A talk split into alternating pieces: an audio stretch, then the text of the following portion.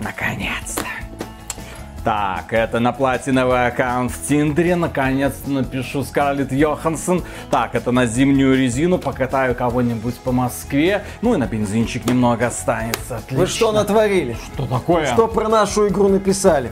То же, что и обычно вообще-то. В ней что-то для каждого. Вот мы ее выпустили, и покупатели сказали, что в нашей игре нет ничего ни для кого. Что вы слушаете этих токсиков из нижнего интернета? Они не объективны. А вы, значит, объективны. Конечно.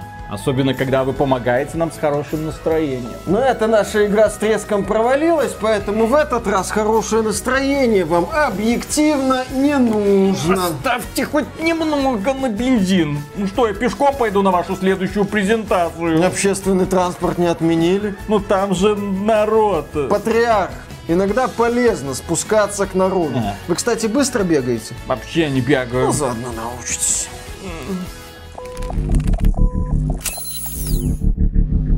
Приветствую вас, дорогие друзья. Большое спасибо, что подключились. И это подкаст про игры, где мы обсуждаем главные игровые события за неделю в игровой, естественной индустрии. И с чего приходится начинать? А с того, что игровые журналисты, к сожалению, в очередной раз подставили компанию Electronic Arts. О чем речь? А дело в том, что вышел такой недавно мультиплеерный шутер, как Battlefield 2042.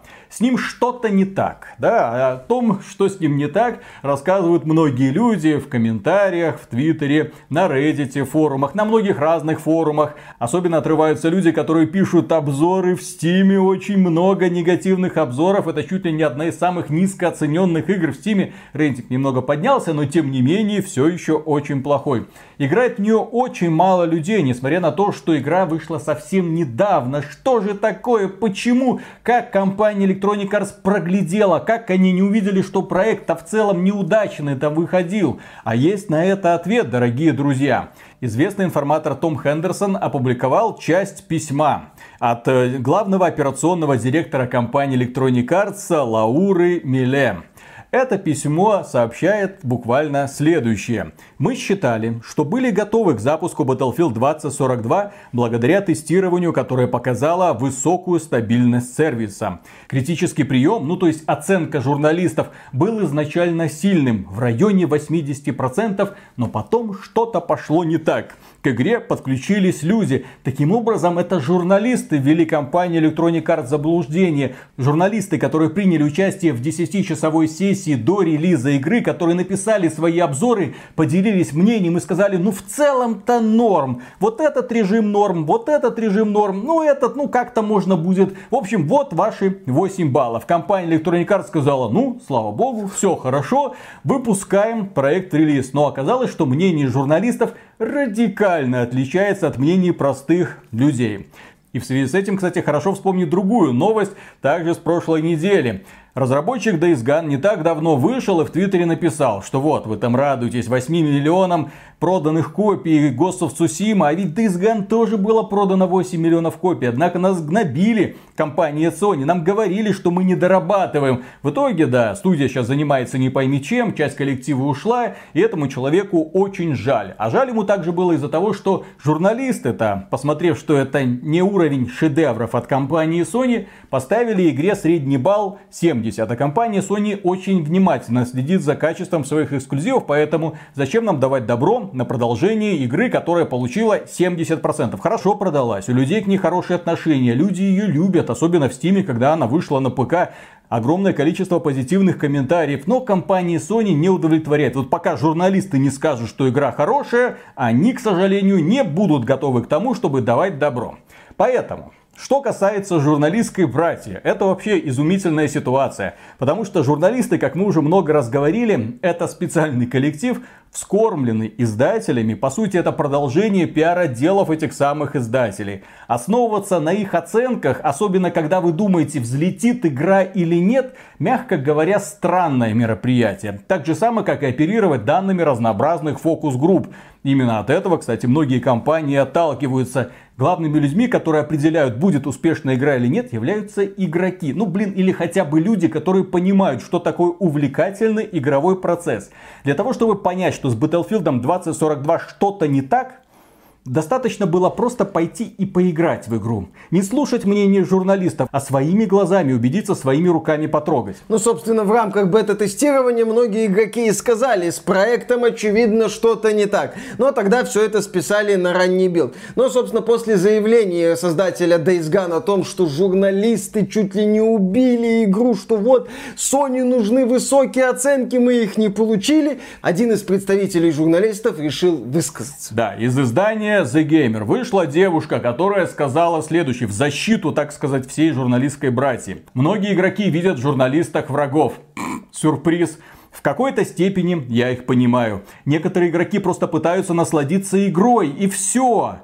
Но журналисты же пытаются анализировать игру, разбив ее на мельчайшие детали, что не дает получать от нее удовольствие. Это просто прекрасно. То есть выйти и сказать, ребята, игры наша работа, поэтому мы их не очень любим. Это как нас периодически обвиняют в том, что вот вам игра А не понравилась, потому что у вас игры это работа, потому что она вам надоела, потому что вы должны были ее проходить от сих до сих, вот прям сесть и пройти, поэтому поэтому вы эту игру не взлюбили, ай-яй-яй, а так-то Far Cry 6 это практически шедевр, вы просто его не поняли. На что мы в таких ситуациях обычно говорим, нет, есть продолжительные игры, будь то Ведьмак 3 или Skyrim, которые нам понравились, которые я тоже сел и прошел от начала до конца, где я провел десятки часов. Но это классные игры, которые мне зашли. А вот эти игры мне не зашли. Я их считаю не очень увлекательными. Вот есть есть некая игра, эта игра мне не понравилась, эта игра мне не понравилась потому что... Да, мы не раз говорили, что не считаем себя игровыми журналистами. Еще раз, игровой журналист это Джейсон Шрейер, например. Это люди с огромными связями в игровой индустрии, которые могут вытащить на поверхность информацию, которую крупные компании или студии изо всех сил пытаются скрыть. Вот работа журналиста. Высосать из задницы крупного издателя ключ до релиза и написать обзор, это не игровая мировая журналистика. Это обозревательство как максимум. А мы, собственно, два придурка с камерой. И когда мы рассказываем об играх, мы говорим о том, вот, игра нам понравилась. Игра у нас вызвала позитивные эмоции, потому что... Или игра у нас вызвала позитивные эмоции, она нам понравилась, несмотря на вот такие вот такие моменты, которые нас изо всех сил в процессе прохождения бесили. Или вот в игре есть позитивные моменты, но несмотря на вот эти позитивные моменты, моменты, негативные моменты перевесили. Когда мы рассказываем об играх, мы передаем свои личные впечатления, свои какие-то эмоции, полученные в процессе прохождения, а не сводим все к именно что разбиению вот на категории, чтобы пройти игру и рассказать, что в ней есть. Что есть в игре, вы можете узнать из описания этой игры в магазинах или сервисах, о чем мы говорили. В ней есть графика, звук, принимали участие такие-то актеры озвучки, мультиплеер на 128 человек. И сложилась интересная ситуация. С одной стороны, игроки уже давно не верят журналистам. Они скорее поверят отзывам в Стиме или отзывам на Метакритике. Ну, просуммировал, вот есть один отзыв, второй, третий, четвертый. И какое-то среднее статистическое ты можешь уже из этого выдавить. Если показания примерно сходятся. Такой, а, ну, значит, да, с этой игрой что-то на самом деле не так. То есть, игроки очень скептически относятся к мнениям и особенно к оценкам журналистов. И с другой стороны, есть издатели, которые раньше мнение журналистов, они воспринимали как чуть ли не краеугольный камень маркетинговой кампании. Вот, надо быстро раздать изданиям, нужно заключить такие-то рекламные контракты, нужно выдавить из них, ну, какие-нибудь более-менее хорошие оценочки, там, восьмерочки, девяточки, десяточки, ну, может, десяточки. Ну, а если мы продлим рекламный бюджет, можно десяточку? Ну, ну так, ну, зашквар, конечно, но получите неплохие денежки не журналисты будут эти денежки получать. И стоит учитывать, ни о каких чемоданах речи не идет. Речь идет о заинтересованности людей, которые являются хозяевами тех или других порталов. В первую очередь, хозяева могут надавить на журналиста, могут уволить журналиста. А многим из этой братьи пойти просто некуда. А начинать собственное дело, ну это прям очень сложно, потому что, ну, как это, имени нет, ничего нет. Начинать с нуля, это бороться с этими блогерами, а у них какое-то мнение. А что это к их мнению, кстати, прислушиваются?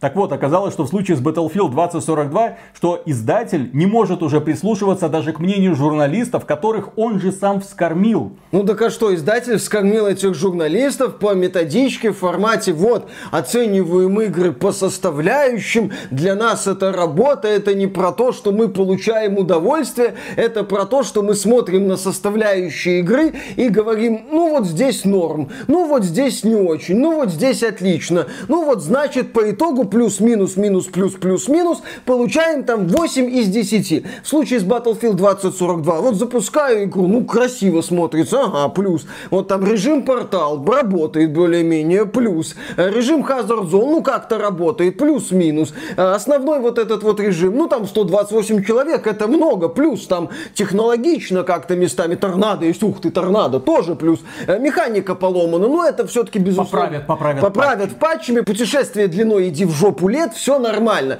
Вот это вот плюс-минус, вот получаем там оценочку вот такую. Потом к этому подключаются игроки, а игроки ведомы именно вот ощущением от игры, что они в целом видят. Не то, что, ну, графика красивая, можно что-то простить. Нет, игрок запускает игру, видит огромную кучу, которую навалила компания Electronic Arts и DICE, понимает, как эта куча пахнет, и выходит в интернет и говорит, это говно, Точка, конец предложения. Не какие-то оговорки про портал, ну, который работает, как-то тянет. Не другие. Он пришел играть в Battlefield, в основной режим. Он видит, что этот основной режим, в общем-то, не работает. Он выходит и говорит, не работает. Один из десяти. Нахрен. Более того, в Стиме вроде как люди начали получать возвраты средств за Battlefield 2042. Люди, которые наиграли 20-30 часов, просят вернуть деньги, и компания Valve им говорит, хорошо, не вопрос. Тот же информатор Том Хендерсон, когда говорил, что за одну неделю было продано 4 миллиона 230 тысяч копий Battlefield 2042,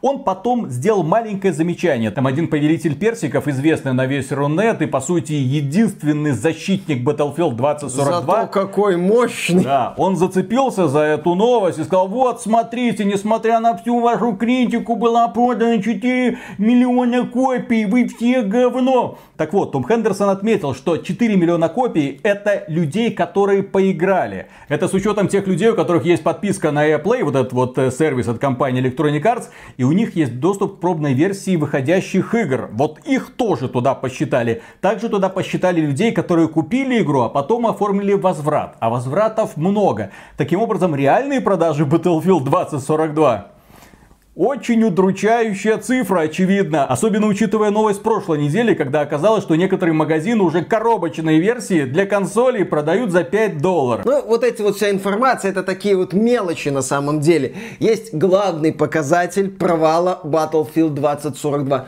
Более явного показателя вы даже придумать не сможете, даже если напряжетесь как следует. Читеры! Компании, которые производят читы и продают их, отказываются продлевать подписку на читы для Battlefield 2042. Причем в качестве аргумента они говорят следующее. Причиной такого решения являются проблемы э, с производительностью Battlefield 2042, которая влияет, о боже мой, на читы и то, что большинство клиентов не используют подписку, так как игра умирает. А то, что она умирает, вы можете посмотреть в стиме. Меньше 10 тысяч ну, онлайн Ну, подписку уже. на читы в данном случае имеется в виду, да. То есть даже производители читов выходят и говорят, мы брезгуем, ради этого нет смысла напрягаться. Все, проект слит. При этом производители читов говорят, что если вы купили такую подписку на Battlefield 2042, вы можете перейти на Call of Duty. Вот читы там тоже ну, есть. Вы не зря да. потратили свои деньги, пожалуйста. Вы конечно, вы, конечно, купили Battlefield 2042. Естественно, ультимативное издание с четырьмя боевыми пропусками. Оформили подписку безвременную, опять же, на читы для Battlefield 2042. Но очевидно, что проект умирает. Ну вот, ну, можете взять читы для Call of Duty и Warzone там и спокойно играть дальше. Они вроде живые еще. Да, то есть покупатели читов приходят к производителям и говорят, вы для чего мне продали читы вообще? За, зачем мне это? Кого мне там нагибать? Самого себя? Это, извините, извращение. Я за такое деньги платить не хочу. Им говорят, окей, окей, вот вам замен. Я когда эту новость увидел, мне пришлось сначала проржаться, потому что я даже про другие провальные проекты таких новостей не видел. Это просто восхитительно. И раз уж вспомнили Call of Duty, то тот же информатор Том Хендерсон, у него, я не знаю, вот кто главный журналист игровой Кстати, индустрии. да, это тоже который находит работы. очень хитрую информацию и делает ее достояние общественности, чтобы люди понимали, что на самом деле происходит внутри компании. И он сообщил о том, что Activision настолько недовольна показателями Call of Duty Vanguard, что следующая Call of Duty, по слухам, это Modern Warfare 2, выйдет не в ноябре, как считалось раньше, а в октябре еще более того, новый сезон Warzone, который тоже неудачно стартовал из-за обилия багов в общем-то, неудачного сеттинга из-за Call of Duty Vanguard, тоже релиз состоится нового сезона не в начале 23 года, а в 2022 году опять же. Вот такая вот грустная история для Бобби Котика. Очевидно, что на хорошую премию и в 22 году ему рассчитывать не придется. Ну, он попытается за счет Call of Duty Modern Warfare 2, за счет, ну, если верить информации Тома Хендерсона, за счет релиза Modern Warfare 2 в октябре. В это время тот Говард, который собирается выпускать Starfield в ноябре, выдохнул, сказал, ну, слава, слава богу, богу, теперь мы главные главное в ноябре. Все замечательно. Бобби Котик отстреляется в октябре, а кто в октябре планировал выходить, такие, так, что за хрень? Что делать? Ну ладно, мы, наверное, на ноябрь. То есть интересно будет посмотреть, как будут перестраиваться релизы, ну, при условии, что эта информация соответствует действительности. А насчет, да, неудачных продаж Call of Duty Vanguard и в целом вот этой идеи ежегодного выпуска, здесь э, остается только посочувствовать людям, которые покупали Call of Duty Vanguard в надежде на то, что ее год будут стабильно поддерживать, хотя бы по меркам Call of Duty это нормально. А тут ее, судя по всему, уже и год стабильно поддерживать не будут. То есть Activision выходит и говорит, так, этот проект у нас не очень, давайте-ка вы, ребята, сейчас будете вовлекаться в другой проект с нетерпением, ждать Call of Duty Modern Warfare 2. Авангард, Авангард не добрал, идите вы нахрен, кто потратил деньги, молодцы, вы не лохи. Вы, кстати, купили полное ультимативное издание на всякий случай? Мы же там обещали, что все будет хорошо. Мы не зря приглашали Лору Бейли, известную актрису озвучки, на главную роль. Она, кстати, и без сыграла в оскароносном, ну, The Game Awardоносном э, The Last of Us Part 2. Ну, не просто ж так все это было. Сильная женщина, это же так модно в тренде повестки. Там главные чернокожие, которые командуют отрядом бледнолицых. Эй, нет, что-то никто не купил, блин. Ну Эх, ладно. Да, Call of Duty Vanguard показал худшие продажи за последние 14 лет, для понимания. В это... британской рознице, ну да, это тоже не очень. Да, и по поводу Бобби Котика. Как известно, это акула бизнеса. Это человек, который в индустрии возглавляет одну из крупнейших игровых компаний, пока еще одну из крупнейших игровых компаний Activision Blizzard. Сейчас она в эпицентре скандала, там судебные разбирательства, нужно будет закрывать дела кучей миллионов долларов. Бобби Котик в прошлом году даже вышел и сказал, я отказываюсь от своей ежегодной премии, я хочу получать минимальную зарплату. Посмотрим еще, как будут дела у Activision Blizzard. Но до этого Бобби Котик получил прекрасную премию 154 миллиона долларов, чем люди были возмущены. Ничего себе, человек возглавляет такую компанию, зарабатывает такие деньги, а при этом увольняет людей сотнями. При этом люди жалуются на рабочие условия, на маленькую зарплату. Так он и получает так много, потому что умеет выжимать из людей много все соки. ли? Да. Но дело в том, что появилась появилась интересная статистика. Оказалось, что Бобби Котик это далеко не самый богатый глава игровой компании в игровой индустрии. Есть люди, которые зарабатывают гораздо больше Бобби Котика. И вы удивитесь сейчас, услышав это имя, потому что вы никогда не слышали ни про этого человека, ни про эту компанию. Итак, заработки топ-менеджеров в игровой индустрии. На первом месте находится некий Роберт Антакол. Ху! Из Плейтика. Чё? Да-да-да, оказывается, есть такая компания, там есть такой странный парень. И он заработал за прошлый год 372 миллиона долларов. Больше, чем в два раза, чем у этого нищеброда из Activision Blizzard Бобби Котика, который на втором месте, по-моему. Да, Бобби Котик ну, на втором месте. Но с очень таким солидным отрывом от безоговорочного лидера. А чем же занимается компания Роберта? Что это за плейтика? Откуда такие деньги? Мы никогда не слышали. У них там есть свой Call of Duty, у них там свой Diablo какой-то есть, у них есть какая-то популярная мобильная игра типа Candy Crush Saga, может быть у них есть свой Genshin Impact, ну что-нибудь такое, что было бы на слуху постоянно.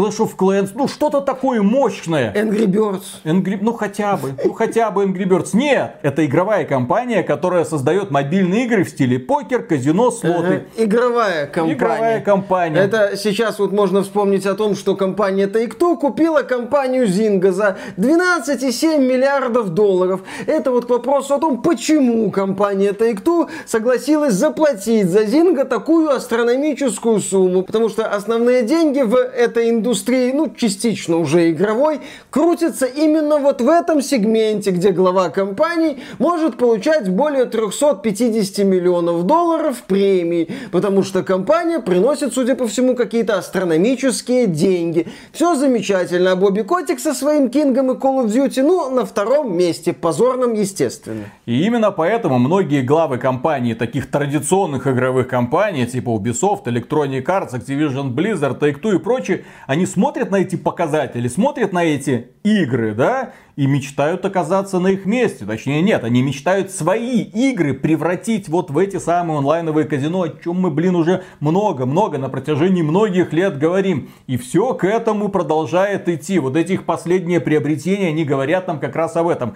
Кстати, по поводу зарплат топ-менеджеров, Топ-менеджер Зинга располагается на пятом месте со своими 32 миллионами долларов. Именно столько этот великий человек заработал на веселой ферме 3, конечно. Естественно, виртуальные морковки сейчас особенно в моде. Напихивают всем полный рот. И раз уж мы заговорили про полный рот, Стоит вспомнить про известного актера озвучки Троя Бейкера, которому недавно напихали в его прекрасный рот. Но не в буквальном смысле. Нет, К счастью, ну, к сожалению, ну, я не хочу думать о виртуально, картине, ну, виртуально ему напихали. Дело в том, что Трой Бейкер, он допустил ошибку новичка, ошибку Григоровича, давайте назовем ее так. Он тоже задумался о том, а что бы мне не принять участие в какой-нибудь метавселенной, там, NFT-токены, там, вот это вот мета-человек человек, говорит, я хочу стать мета-человеком. Что произошло? Трой Бейкер выступил амбассадором странной организации под названием Voiceverse NFT. Что это за организация, спросите вы? Это голосовой NFT, представляет неограниченный доступ к голосу ИИ. Но это тот искусственный интеллект, который имитирует голос реального человека. Человек может создавать любой голосовой контент и будет владеть всей IP. Подобные голоса могут стать частью метавселенной.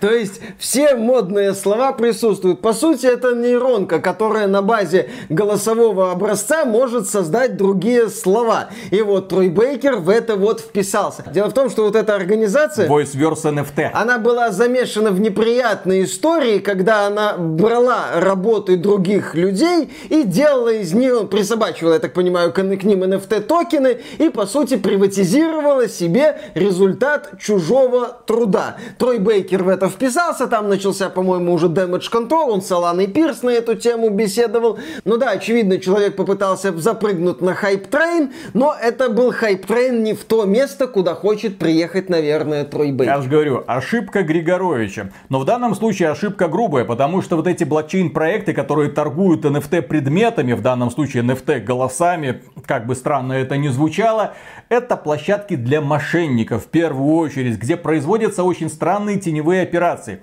Если вы думаете, что NFT предмет хоть как-то защищен законодательством, это не так. Это просто предмет, к которому привязан маленький код, котором написано, что этот предмет принадлежит вам, якобы. Все. Никакой юридической силы эти NFT метки не имеют. Более того, NFT все чаще оказывается в эпицентрах скандалов, когда берется чужая работа, к ней пришивается NFT метка, вы можете пришить любую NFT метку к любой картинке, которая есть у вас, и попытаться кому-то продать. А вот найдется какой-нибудь лох, который это купит, который поверит, что это якобы уникальный какой-то контент. Но это будет картинка с NFT меткой, и вот этот человек, возможно, будет ощущать себя избранным, потому что у других обычный JPEG, а у него картинка с NFT меткой. Да, да. И вот Трой Бейкер, да, попытается в это вот влезть. И, естественно, отхватил заслуженную порцию критики во все места. Сегодня, да, когда мы наблюдаем, как некоторые представители игровой индустрии или около игровой индустрии начинают рассказывать про NFT, как они туда влезают, как это все может хорошо использоваться, как вот в этом всем в принципе, можно найти рациональное зерно. Нет, нет и нет. Они тут же огребают по полной. И абсолютно заслуженно. Потому что вот в ситуации с NFT, как мы раньше отмечали, уже нету вот этого вот элемента рациональности в принципе. Уже сразу понятно, что это создается для того, чтобы найти лохов, втюхать им уникальные NFT-продукты. Да, естественно, уникальные, самые С уникальные. полной интеллектуальной собственностью. Естественно, да. рассказать Вы им- покупаете таким образом полное владение этим произведением Естественно, искусства. да, да, да, да, да, да, да. Рассказать, как они будут владеть вот этим вот голосом Троя Бейкера, которым можно сказать все, что угодно, типа, да я тебя сейчас клюшкой огуляю по всем местам, и все перед тобой лягут. Да, это все красиво, замечательно, вот они на этом пытаются заработать, а дальше, а дальше они будут пытаться заработать на еще чем-то. Кстати, некоторые художники уже все активнее и активнее выступают против NFT по той причине, что нечистые на руку люди берут их картины, берут их изображения из сети, пришивают к ним NFT-метки и начинают продавать. Некоторые художники из-за этого даже начинают уходить с ArtStation, например, или делают так, что их работы доступны только подписчикам на Патреоне, которые заносят определенную сумму. То есть, извините, ребята, я сначала на этом заработаю, а там уже, может, с NFT-метками вы можете делать все, что хотите. И, к сожалению, с NFT мы на этом не закончим. Я так понимаю, мы про эту тему будем вспоминать на протяжении всего 22 года. Есть такая популярная карточная игра под названием Cards The World War II Card Game. Посвященная, естественно, Второй мировой войне. Она точно карточная? Точно карточная. Cards the World War II Cards Game. Я просто не сразу понял, карточная она или нет, но после того, как ты уточнил, я понял, она карточная, да. Real Driving Simulator. Гран Туризма. Да. Tactical Espionage Action. Не. Metal Gear Solid. Не, ну там хотя бы это все каждое слово один раз используется. А то мало ли, не все поняли, что это карточная игра сходу. Да, так вот, создатели этой прекрасной игры обнаружили внезапно в сети NFT-проект под названием World.Games. Совпадения в этом проекте были на уровне, естественно, игровой механики, но при этом совпадали имена, шрифты, иконки. В общем, ребята возбудились, э, спросили у юристов, что делать. Начался соответствующий процесс, и проект World.Games исчез из сети, остались только следы его на ютубе. Ну, с рекламой, соответственно, этой игры. Передаем привет всем людям, которые покупали NFT-карточки в рамках этой блокчейн-игры. Вы не лохи. Молодцы, зато вы вложились в модное направление. Нет, но у них же есть, у них же до сих пор есть вот эти вот карточки. Запись-то в блокчейне сохранилась. Естественно, они эту запись из блокчейна сейчас могут, наверное, распечатать на листике и повесить рядом с плакатом «Я не лох». Замечательно будет. Продолжаем тему. Не так давно компания Sega тоже начала задумываться о том, а как бы нам влезть на рыночек блокчейн игр и вот этих вот NFT предметиков. И они заявили о том, что внимательно изучают этот вопрос, но не будут форсировать события, поскольку они видят, что люди не слишком-то хорошо воспринимают эту тему. Точнее, в штыке они ее воспринимают. Поэтому они решили погодить, пока немного погодить. Вот немножечко еще нужно проанализировать ситуацию, посмотреть, получится ли у Konami с их NFT предметами по вселенной Castlevania, а вдруг пойдет. Получится ли у компании Ubisoft, ну, уже не получилось, но компания Ubisoft будет дальше долбиться лбом в стену, она упорная как никогда, поэтому не собирается останавливаться, точнее стратегию перестраивать она не собирается, но за это скажем компании спасибо. В один прекрасный момент акции обвалятся компании так, что к ним обязательно придет Фил Спенсер за всеми их брендами. Так вот, э, несмотря на все это, несмотря на то, что представители компании Sega попытались успокоить людей, тем не менее в японском патентном бюро нашли торговую марку Sega Classics NFT Collection. Ну, это очевидный элемент, который вот сейчас пытается продвинуть компания Konami. Konami продает там картинки, фрагменты своих классических игр серии Castlevania с NFT-метками. Да-да-да-да-да. Sega сейчас сидит в сторонке, за всем этим наблюдает и думает, интересно, а вот э, NFT по Тейлзу это одно NFT или два? У него же два хвоста. Это, кстати, мальчик, если что, Виталик не знал, это смешно. Вот, то есть у него два хвоста, это одна NFT-метка или две? По NFT метке на хвост. То есть два человека, допустим, покупают вот этого NFT Tails одну неделю, у одного человека этот Tails сидит, а другую неделю у другого. Так вот они меняются или что-нибудь еще придумают. Я думаю, что да, Sega пока просто выжидает вытродящий момент. Если прокатит, она выпрыгнет как черт из табакерки. Если не прокатит, ну не прокатит и не прокатит. Продолжит игры делать. У Sega, кстати, периодически это получается. У ее подразделение Atlus тоже, которое, блин, давно пора уже игры за пределами PlayStation PlayStation выпускать. Сразу. Да, и желательно не только на PlayStation и Nintendo Switch. Есть еще одна платформа, точнее две. Ага, какая? ПК, в смысле Steam и Epic Game Store? Ну, Persona 4 на ПК была успешна. Может, до, до ПК-версии Persona 5 доживем. Без NFT желательно. Mm-hmm. А, хотя, слушай, NFT персоны, вот NFT писюн, вот на колесиках вот этот, прикинь. Почему ты всегда стоить? думаешь только об одном? Я не понимаю. Что это об одном, я думаю? Зато в каких вариантах? Mm-hmm. Разнообразие, так сказать, многогранность. Классика. Классика. Угу, классика, блин. Не дает сбоев. Классика не дает. Точка. Так, и закрываем тему с NFT, переходим к компании Valve. Напоминаем, что в феврале наконец-то стартуют продажи Steam Deck. Ну как стартуют? Точнее, те люди, которые предзаказали Steam Deck, они его получат. Возможно, потом появятся какие-то новые владельцы. Возможно, мы где-нибудь к концу 22 года, в начале 23 сможем обнаружить Steam Deck в свободной продаже у перекупов по каким-то невероятным ценам. Ну вот такое вот развитие событий я предвижу. Компания Valve сейчас занимается активным тестированием игр и пытается заставить разработчиков делать так, чтобы они оптимизировали игры конкретно для Steam Deck. И они уже сообщили, что есть одна игра, которая просто идеально себя чувствует на Steam Deck. Имя ей Портал 2. Одна Окей. игра. Ну, работает. В принципе, кто будет тестировать Steam Deck, смогут оценить Портал 2. Многие рядовые игроки не смогут, но они смогут это оценить только по роликам на YouTube. Здесь стоит отметить следующее. Steam Deck, мы говорили тогда, говорим сейчас, прекрасное игровое решение. Судя по мнению журналистов и блогеров, у которых уже есть вот эти вот консольки, все работает, все запускается. Не все работает хорошо, но компания Valve к этому стремится. Это прекрасное игровое решение, особенно если мы берем рекомендованную цену 400 долларов за базовую версию. Есть версия за 600 долларов, самая дорогая, премиальная. Это все еще, блин, полностью законченный компьютер, правда, со странным управлением в виде стиков. Но установив его в док-станцию, вы получите просто персональный компьютер, подключенный к вашему монитору. Это классно, это то, к чему нужно стремиться. Но проблема в том, что устройств пока будет произведено очень мало. И нужно, чтобы их было миллионы, пока на самом деле и разработчики, и особенно крупные издатели будут всерьез его воспринимать, чтобы они, да, начали каждую игру оптимизировать под Linux. И если у Valve получится продавить эту идею, если им удастся произвести достаточное количество Steam Deck и сделать так, чтобы было продано не 10, а 20 или 30 миллионов вот таких вот устройств, тогда про Linux можно серьезно уже задумываться как реальная игровая платформа. Да, это будет очень интересно, но опять же, это если Valve удастся произвести достаточное вот. количество Steam Deck.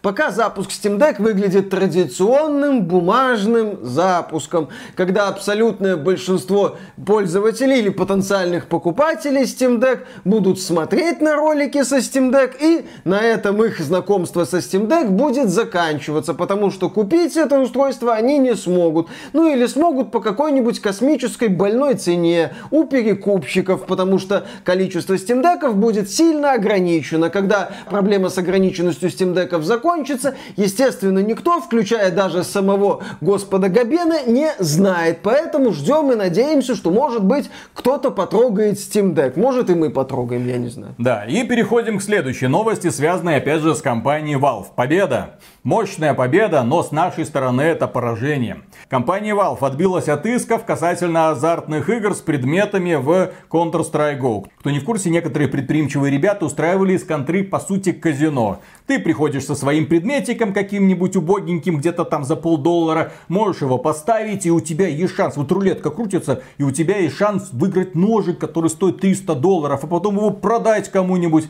Люди на этом поднимали сумасшедшие деньги, потому что, еще раз, никаких никаких проблем с выводом денег из кошелька Steam просто не существует. Вы идете, есть соответствующие сервисы, которые являются партнерами компании Valve, ну, конечно же, которые не имеют никакого официально, никакого отношения к компании Valve, и спокойно свои деньги выводите. Там же есть и блокчейн, там же есть и NFT-предметы из контры, в общем-то, и доты. В общем, компания Valve это такой серый кардинал всего этого предприятия. Порицает, но вмешиваться, так сказать, не хочет.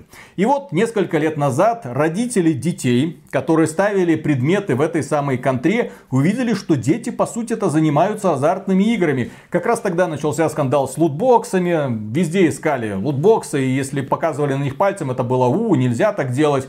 И компаниям было очень больно, особенно когда в некоторых странах лутбоксы в принципе попали под запрет, и там есть версии тех же самых игр, но без лутбоксов, блин. Или с изменениями Ужасно. в лутбоксах, типа возможность посмотреть содержимое лутбокса, но только того лутбокса, который ты собираешься вот сейчас открыть. И вот компанию Valve тоже пригласили в суд, потому что, извините, у вас лутбоксы, а это азартные игры, потому что вот смотрите, предметы можно ставить, там рулетка, ребенок выигрывает, это тоже азартная игра. Это дети имеют доступ к этой самой азартной игре. Valve, ты должна ответить или хотя бы компенсировать наши траты. В итоге Valve отбилась по всем пунктам, потому что с точки зрения законодательства лутбоксы это не азартная игра. Ха-ха, пока никто еще не пришел к этому выводу. Соответственно, лутбоксы будут, пока кто-нибудь из законодателей про это не скажет, пока не будет введен соответствующий закон. Плюс выяснилось, что сами родители вот этих вот детей не играли в Counter-Strike Global Offensive и, соответственно, не видели предупреждений, связанных связанных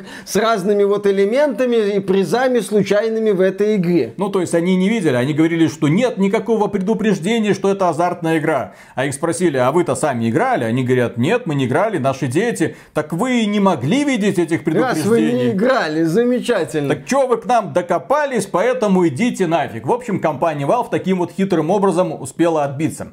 Почему мы вспомнили про эту новость? А потому что компания Valve уже давным-давно на самом деле возглавила всю эту идею с блокчейном и NFT. Оно просто называется не так. Но по сути это то же самое. Вот вам внутриигровой рынок, вот вам лутбоксы, из которых выпадают предметы. Вот эти предметы, которые принадлежат конкретно тебе. Ты, если хочешь, можешь его продать кому-нибудь. Более того, на отдельной площадке ты с этим предметом можешь опять же что угодно сделать. Хоть на рулетку, блин, поставить. Это предмет, который привязан к тебе. Тогда просто не было всех этих модных технологий. Поэтому компания Valve своими технологиями обходилась. В целом, современный Counter-Strike и Dota 2 это то, к чему пытаются нас привести все остальные компании сегодня, оперируя модными терминами блокчейн и NFT. Свободный рыночек. Этот свободный рыночек, к моему сожалению, приводит к реально жуткой ситуации, когда люди играют в игры не из-за того, чтобы получать удовольствие, а для того, чтобы иметь шанс выиграть какой-нибудь очень редкий предмет, который можно потом продать. Отсюда и читеры, отсюда и боты, отсюда очень странное токсичное сообщество, равному которому мы больше нигде не найдете. Отсюда и очень интересные ситуации, связанные с этими вот рулетками со шкурками из CSGO. Одно время в сети разгорелся скандал. Выяснилось, что некоторые популярные YouTube-блогеры, которые там насчитывали, по более миллиона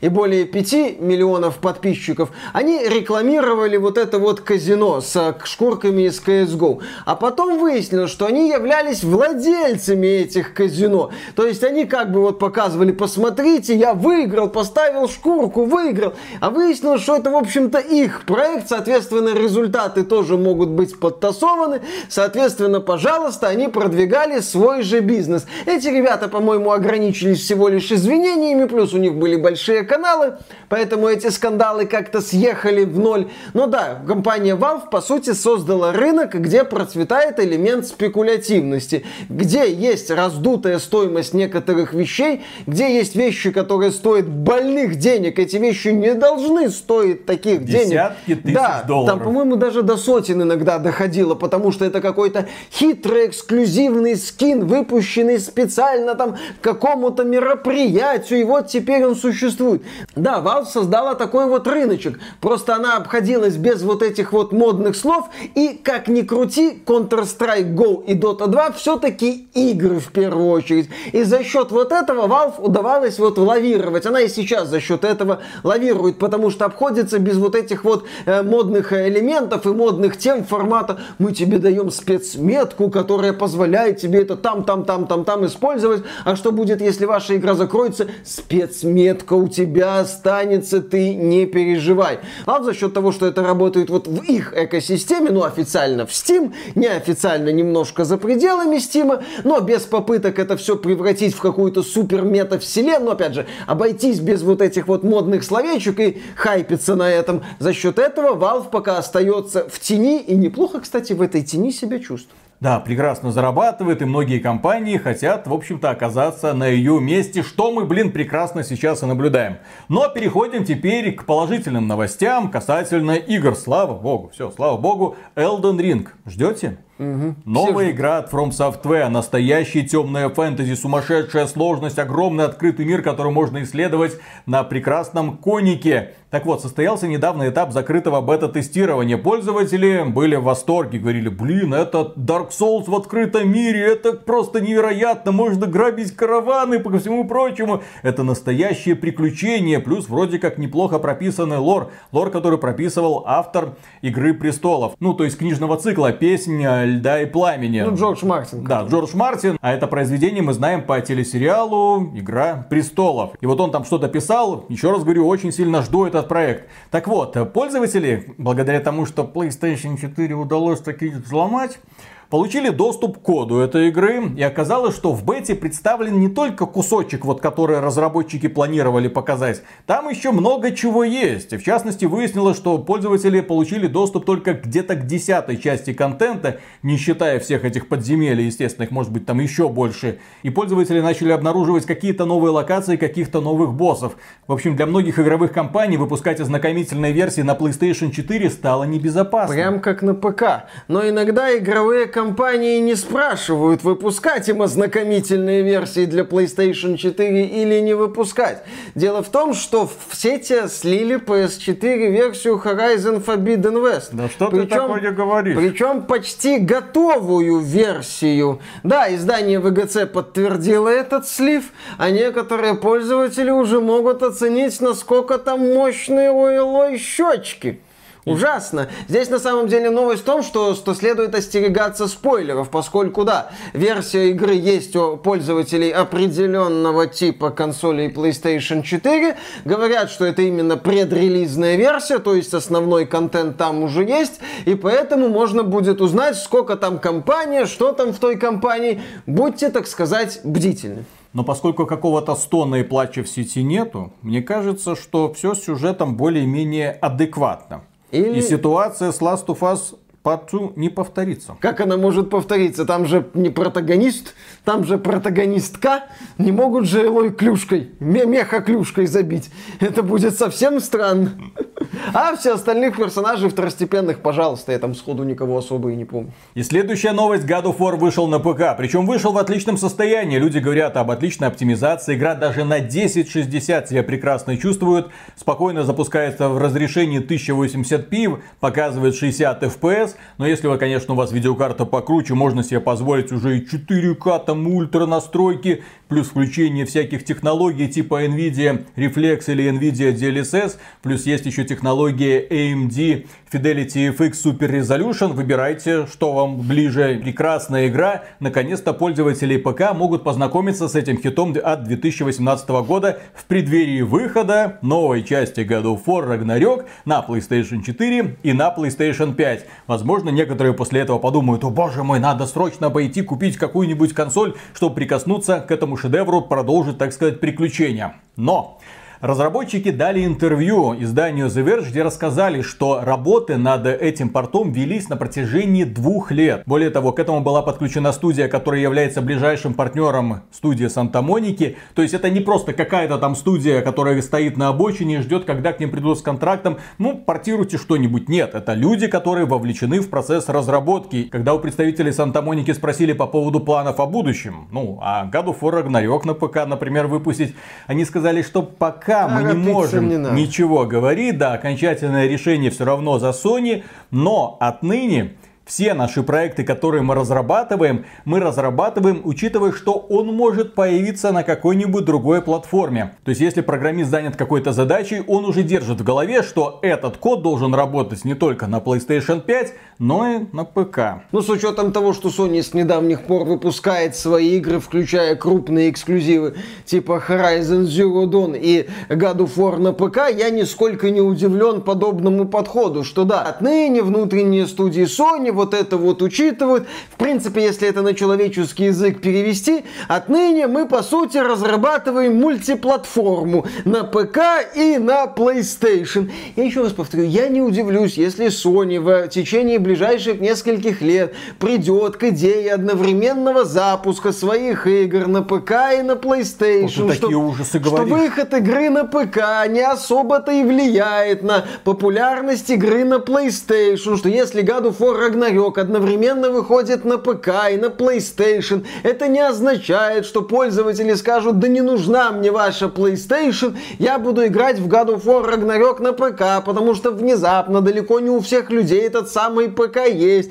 и выбор между ПК и консолью это не всегда конкретно выбор между играми, это выбор между спецификой платформ и фундаментальными отличиями между этими платформами, типа вставила игра и плюс-минус, ну в случае с эксклюзивами Sony это действительно вставила и играй, или вот а, скачай, настрой как хочешь и уже играй там, в зависимости от того, какая у тебя система. Поэтому сейчас мы наблюдаем процесс трансформации политики компании Sony от только эксклюзивы до, не, ну ПК вполне себе платформа, чё бы и нет. И, кстати, я отмечу, что God of War оптимизирован для ПК гораздо лучше, чем Halo Infinite. Вот так вот, по какой-то причине игры от компании Microsoft на ПК себя чувствуют не очень хорошо. Зато игры от компании Sony чувствуют себя замечательно. С каждым разом все лучше. А туда релизная версия Horizon Zero Dawn разочаровывала не очень высоким качеством технического исполнения, но Days Gone, там, правда, Unreal Engine 4, но, но Days Gone на ПК уже чувствовал себя хорошо. God of War на ПК тоже чувствует себя хорошо, при том, что там проприетарный движок от Sony. Плюс к этому скоро мы увидим, как себя на ПК чувствует Uncharted 4 Legacy Collection. Отличные времена наступают. Пользователи ПК получают лучшие игры со всех платформ. Monster Hunter Rise, God of War, Starfield. На самом деле, ПК сейчас стала единственной платформой, где можно поиграть и в Gears of War, и в God of War. И следующая новость касается одной из самых ожидаемых игр 22 года. Игра называется, естественно, Dying Light 2 от польской студии Techland, которую переносили много-много раз. Она не, должна ее была выйти. Раз переносили, ее перенесли один раз на неопределенный Она была выйти еще в 2020 году. Потом сказали, что в 21-м, в конце 21 года, и вот сейчас уже в 22-м. Разработчики прекрасно раскручивают проект, в сети публикуются ролики. Более того, к озвучке последних роликов привлекли Дмитрия Пучкова, ака Гоблина, и он прекрасно справился со своей задачей, и людям это очень сильно понравилось. Очень много лайков при минимальном количестве дизлайков.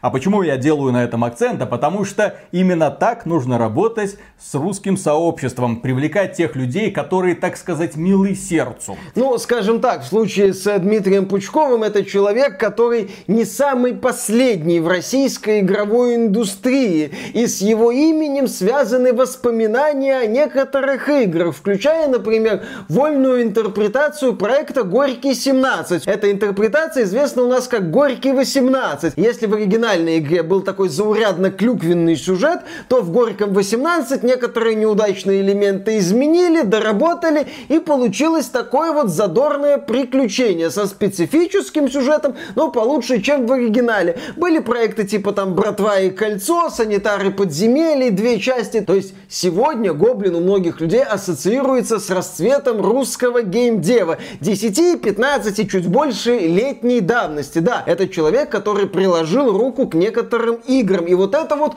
удачный выбор, а не Ивлеева и Гудков. Или кто там еще был из популярных блогеров, которых задействовали в русской версии Киберпанка. И да, именно поэтому я вспомнил про участие Пучкова. Почему? Потому что Киберпанк тоже пытались продвигать с привлечением знаменитых блогеров, но не тех не тех людей. Это не те люди, которые пользуются популярностью в игровой среде. Не те люди, которых ты хочешь видеть в своей любимой игре. Когда ты слышишь голос Ивлеевой, ты сразу вспоминаешь 15 сантиметров. Я ее знаю только поэтому. Все, я больше ее никак не знаю. С ее творчеством, если оно у нее есть, я, извините, не знаком. Так же, как с творчеством других людей, которые принимали участие в этом проекте. Вообще, привлекать всяко разных блогеров, лишь бы раздуть хайп, это очень глупая затея. Это плохо работало еще когда озвучивали Ведьмака 3 и совсем бездарно, когда озвучивали Киберпанк 2077. Ну вот зачем его вы сюда впихнули? Просто ради того, чтобы запустить рекламную кампанию, посмотрите известное лицо, мол, молодежь поведется. Аудитория Fortnite и аудитория Ведьмака это немного разные аудитории. У них разные, так сказать, ориентиры и разные звезды. У Гоблина, да, это человек, который за годы своей деятельности заслужил максимальный респект. А Ивлеева 15 сантиметров, в общем-то, так и ее истории запомнит, к сожалению. Кроме этого, разработчики Dying Light 2 показали, что игра работает на PlayStation 4 и Xbox One. Ага, показали. Сколько там секунд было того показано? Запустили. Ну, ну показали. Мы, мы показали вам игру на PS4? Показали. О длительности демонстрации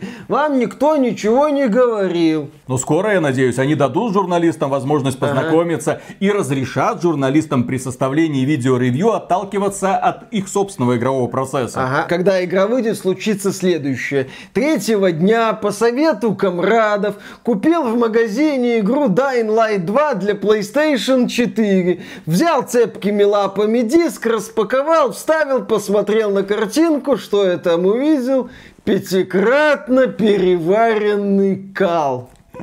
Дети, не ешьте говно. Не, ну с Dying Light 2, по крайней мере, ну первая часть хорошо работала, вторая часть от первой части далеко по графике не ушла. Ну посмотрим. Да, кроме этого разработчики пообещали, что Dying Light 2 это дорога длиной в 5 лет, что ну, игра не в 10. как минимум на протяжении 5 лет будет получать контент. Здесь что интересно, первую часть тоже развивали на протяжении примерно, в общем-то, 5 лет. Для игры вышло одно крупное сюжетное дополнение Dying Light The Following, где появились машинки, например, а также было много небольших дополнений. Недавно было дополнение Hellraid, ну это дополнение, сделанное на базе отмененной игры Hellraid. Но здесь что интересно, развитие первой части Dying Light это было следствием успеха первой части Dying Light. То есть сначала случился успех игры, а потом уже студия Techland этот проект развивала. Здесь же нам говорят, ребята, развитие будет, приключение длиной в 5 лет. Мы не совершаем ошибок BioWare, заметьте. Не 10 лет, 5. Чувствуете разницу? И ошибок Halo Infinite. Их ошибок Halo Infinite. Нет, у нас, э, так сказать, планы по приземленней, посмотрите. Плюс еще была забавная ситуация с тем, что разработчики Dying Light 2 заявили, дескать, чтобы полностью выдать нашу игру, понадобится 500 часов. В это время где-то во Франции прямо в круассанной от зависти скончались некто Жан и Мишель. Да, по некоторые пользователи сказали, вы знаете, чем это пахнет, разработчики Dying Light? Разработчики Dying Light тут же вышли и сказали, тихо, тихо, спокойно, спокойно, не надо бросать в нас несвежие круассаны, мы поняли, основная компания 20 часов, основная компания со всеми побочками 80, а 500 часов это прям все, все, все, все, все, все, все, все, все, все, все найти, тише, тише, тише, пожалуйста, без паники. В это время, по-моему, это было издательство именно Devolver Digital, которая занимается изданием шутера Shadow Warrior 3, отметила, что за 500 часов Shadow Warrior 3 можно пройти 60 раз. Ну, то есть прохождение игры занимает около 8 часов. Здесь, кстати, это такой вот момент, который мы периодически обсуждаем, что игра цена не продолжительностью, игра цена качеством наполнения. Если это будет хорошо сбитая игра, но на 8 часов, как в случае Shadow Warrior 3, замечательно. А если это 500 часов унылого гринда, то там может быть и тысяча часов, и полторы, и бесконечность. Но это будет скучно уже тебе на десятом часу. Поэтому да, вот такие вот моменты в заявлениях разработчиков Dying Light 2 немного настораживают. Но опять же, это пока локальные такие оговорки, потому что Dying Light 2 выглядит перспективно. В принципе, с Dying Light 2 происходит то, о чем я говорил. Да, они отказались от многих идей Криса Авилона, да, мы вряд ли получим ролевую игру, где решение героя кардинально кардинально меняют город. В одной же из первых демонстраций нам показывали, что в зависимости от того, какое решение принял герой, ему либо становится доступен определенный регион, либо нет. Но, скорее всего, мы получим именно крепко сбитый сиквел с новыми способностями, с новыми монстрами, с эффектными сражениями. То, что я вижу, мне в целом нравится. Ждем релиза, благо недолго осталось. Переходим к следующей теме. Компания Crytek поругалась с модером по имени Франц Баум. Это человек, который создает фотомоды для разнообразных игр, если в них этих фотомодов нет. Он любит фотографировать и думает, а что не фотографировать в разнообразных играх. У него есть страница на Patreon, и те люди, которые на него подписываются, там несколько разных категорий, получают доступ к этим модам. Пожалуйста, скачивайте и так далее. И вот он сделал фотомоды для Crysis 2 ремастерит и Crysis 3 ремастерит. Поставил, вот, ребята, наслаждайтесь, делайте красивые скриншоты, публикуйте их в сети, это работает только на благо проекта. Ну, как он думает думал, потому что компания Crytek так, к сожалению, не думает. Они пришли к нему с претензией и сказали, товарищ, мы против, вот у нас соглашение Юла, ты не имеешь права, согласно ему, что-то делать без нашего ведома, а мы тебе разрешения не давали, поэтому бери, удаляй эти модификации. Товарищ, конечно, возмутился и сказал, не, ну с такими я сталкиваюсь впервые. Сколько фотомодов я сделал, ни один человек в мире столько не сделал, да? Вот, и никогда ко мне ни у кого не было претензий, потому что компании понимают, это работает на них них это пиар-активность в первую очередь. Им же хорошо, если люди по их играм создают контент, которым начинают дальше делиться. Некоторые прозорливые компании, например, компания Михоя, создатели Genshin Impact, они специально устраивают конкурсы скриншотов, та-та-та-та-та, ребята, давайте делиться, у кого лучше получится сфотографировать наших прекрасных девушек. И да, это работает, опять же, на них это способствует росту популярности проекта. Но тут компания Crytek выходит и говорит, не надо это делать. Он такой, ну не надо, так не надо. Тогда я удаляю эти самые фотомоды.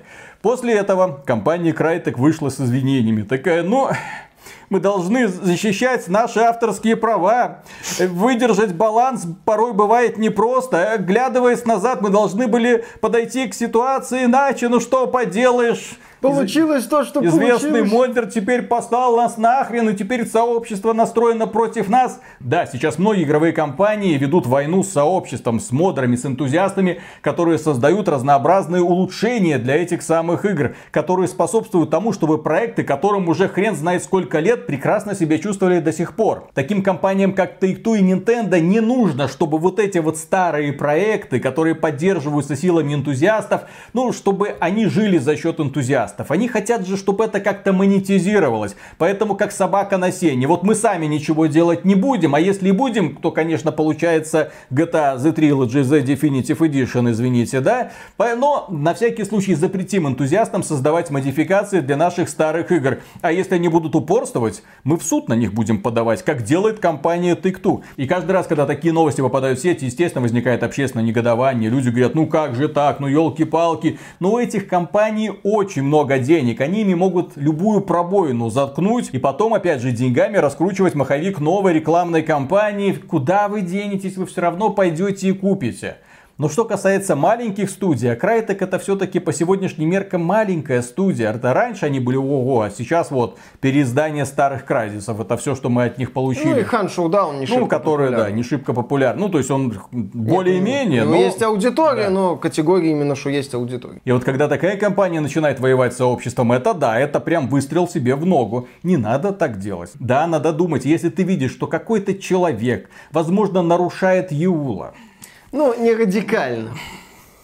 Ну, можно закрыть глаза и пройти мимо. Ну, нарушает и нарушает.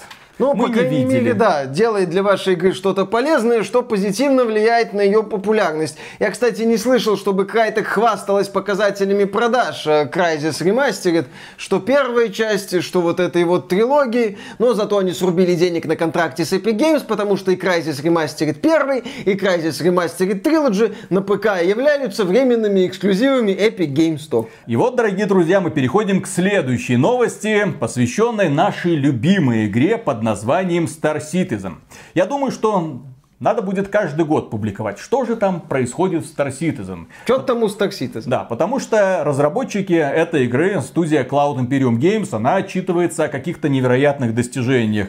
На данный момент они собрали уже 429 миллионов долларов. Это за 10 лет активности. Они выкупили огромное офисное здание, где собираются разместить тысячу сотрудников. Они привлекают огромное количество студий к работе над Star Citizen и над одиночной компанией под названием Squadron 42, которая должна была выйти еще в 2016 году, но которая до сих пор не вышла. И операционный директор компании недавно заявил, когда его спросили, ну а когда же все-таки, блин, состоится выход Star Citizen из Squadron 42? Погодите, выйдет, когда выйдет, но мы уже подумаем о том, чтобы прорабатывать продолжение Сквадрон 42, потому что мы хотим расширяться, нам понадобятся, возможно, новые мощности. Мы не собираемся останавливаться на достигнутом в плане дойки лохов, э, в плане раздачи обещаний для дойки лохов, ну, в плане красивых рассказов для верующих в наш проект. Вот это вот размытое сообщение о том, когда же выйдет Сквадрон 42, это я не знаю, кто так когда-то делал.